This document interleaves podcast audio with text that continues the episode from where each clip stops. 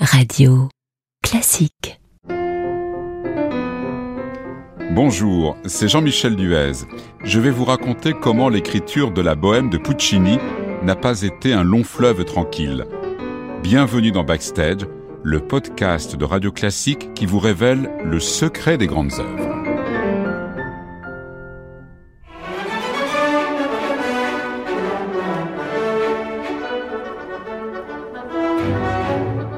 Je ne connais personne qui ait décrit le Paris de cette époque aussi bien que Puccini dans la Bohème.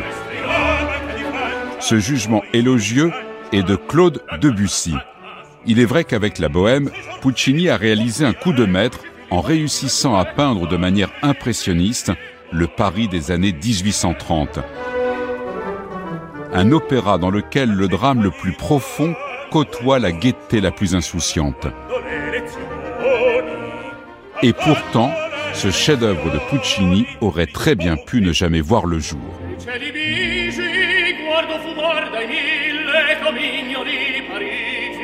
Tout commence à Milan le 19 mars 1893. Deux amis sont attablés dans un café. Les deux hommes ne sont autres que Puccini et Ruggiero Leoncavallo. Chacun vient de triompher. Puccini avec Manon Lescaut et Leoncavallo avec Paillasse.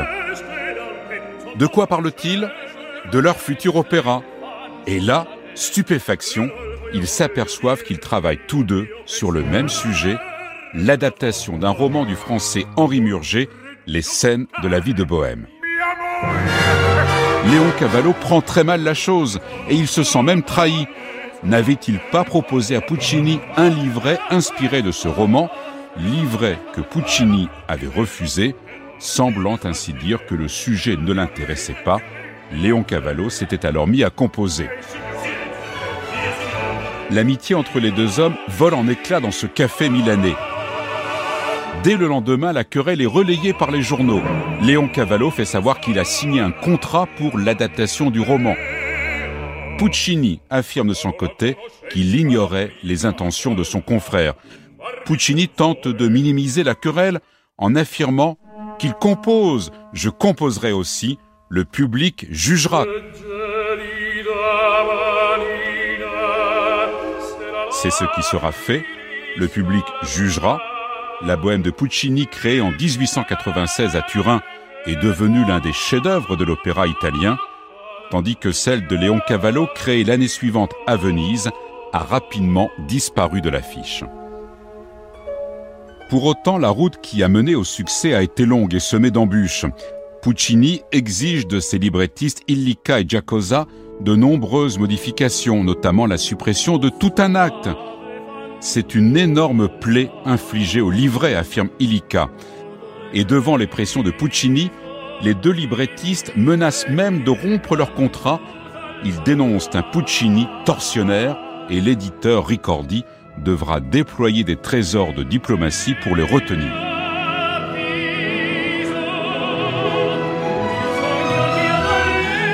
Puis, c'est Puccini lui-même qui semble se désintéresser de sa bohème. En effet, parallèlement, il a entrepris l'écriture d'un autre opéra, La Lupa, sur une pièce d'un certain Giovanni Verga. Puccini prend même le temps de se rendre en Sicile pour rencontrer Verga et étudier de près le folklore italien. Mais finalement, il renonce à cet opéra car, dit-il, il lui manquait un personnage lumineux. Ce personnage lumineux sera Mimi dans la Bohème.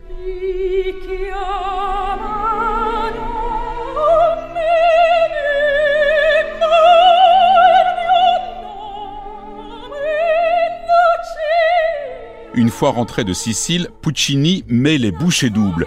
Il reconnaît qu'il a perdu du temps, mais je vais le rattraper en me jetant à corps perdu dans la bohème, écrit-il à Ricordi. Pour autant, Puccini ne jette pas la partition de la Lupa au panier, au contraire même. Il l'incorpore à celle de la bohème. Il reprend aussi certaines de ses pièces plus anciennes. Ainsi, la valse que chante Musette à l'acte 2 est tirée d'une valse de jeunesse pour piano.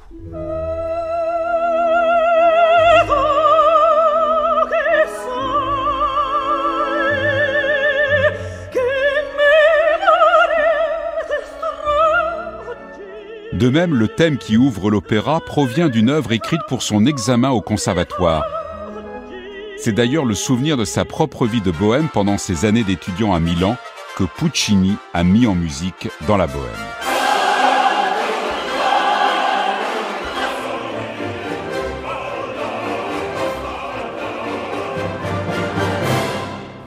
La première sera un succès, même si certains vont éreinter l'œuvre. Bohème, opéra raté, n'ira pas loin, écrit un agent artistique dans un télégramme à la sortie du théâtre. La bohème ne laissera qu'une légère trace dans l'histoire de nos opéras. Le compositeur ferait bien de la considérer comme une erreur passagère, affirme de son côté un critique réputé. Au fil des représentations, le succès de la bohème se confirme devenant l'un des opéras les plus populaires du répertoire.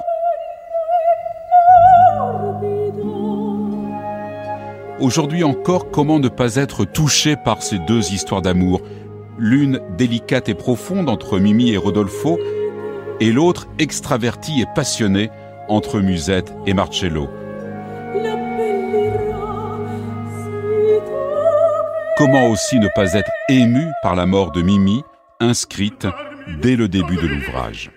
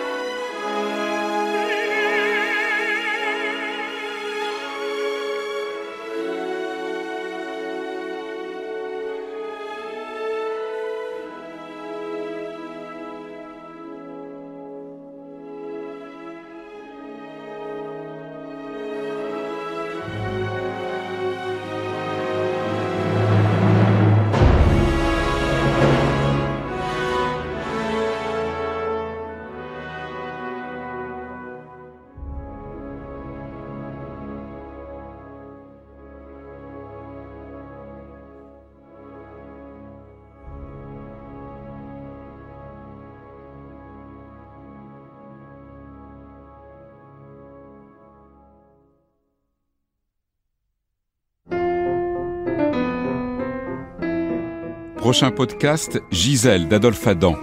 Sixtine de Gournay vous dira pourquoi ce ballet en apparence vieillot garde en fait toute sa modernité.